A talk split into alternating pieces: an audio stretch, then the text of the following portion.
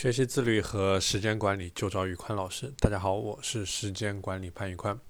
今天我来跟大家分享一个比较健康的作息时间表。我相信大家很多人都有作息时间混乱、呃生活不规律的问题。那要很好的解决这个问题，就需要用到一张比较好的作息时间表来规范我们每天的言行。所以说，今天我来和大家分享一张比较健康的作息时间表。首先是起床，七点钟起床。一般来说呢，起床之后，嗯，都需要一杯温水，或者说一杯柠檬水、蜂蜜水。呃，经过了一晚上的缺水，我们整个人，呃，处在一种缺水的状态。我们身体里成千上万的化学反应都需要水的参加，所以说起床之后喝一大杯水。七点二十到八点钟早餐。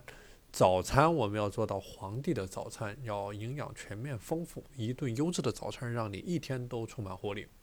八点半到九点，避免剧烈的活动，这个时候是我们人体免疫力最脆弱的时候，所以不要进行任何剧烈的活动。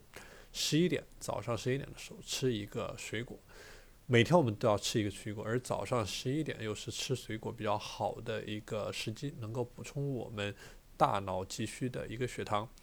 十二点到十二点半，午餐，午餐不要吃得过饱，补充足量足够的蛋白质、豆类等等，是一个比较不错的选择。下午四点，喝一杯酸酸奶，呃，补充我们这一个呃身体所需要的流失的一些血糖。下午四点到下班之前。这个时候呢，我们的大脑和身体也是处于一个巅峰的状态，所以说这个时候我们可以去安排一些细致的、有挑战性的工作，同时在一天工作结束之前，去反思一下今天的工作有哪些好的创意、哪些好的点子，收获了什么、验证了什么样的想法。每天十分钟的反思，大器必将完成。晚上七点，七点钟是最佳的运动时间，所以说下班之后稍微吃点儿东西，晚餐不要吃的太饱，七分饱最好。然后呃，晚饭之后休息一段时间，再开始运动。如果说你平时运动量少的话，那就进行一些散步或者说慢跑这样简单的运动。如果说你平时运动量大，那你也可以尝试一下去健身房有氧运动、无氧运动这些运动，根据你自己身体的实际情况来决定。晚上八点钟看书，这个时候是一个自我提高的绝佳的时候，因为晚上非常的安静，也没有任何外界的环境来打扰你，所以说，啊，可以进行一些自我成长、提高、充电、看书。呃，十点半，十点半的时候，呃，让眼睛稍微休息一下。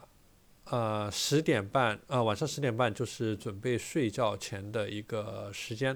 呃，在睡觉前呢，你可以在十点钟的时候洗一个热水澡，时间差不多洗一个热水澡，让身体彻底的舒缓下来，去缓解一天的疲惫。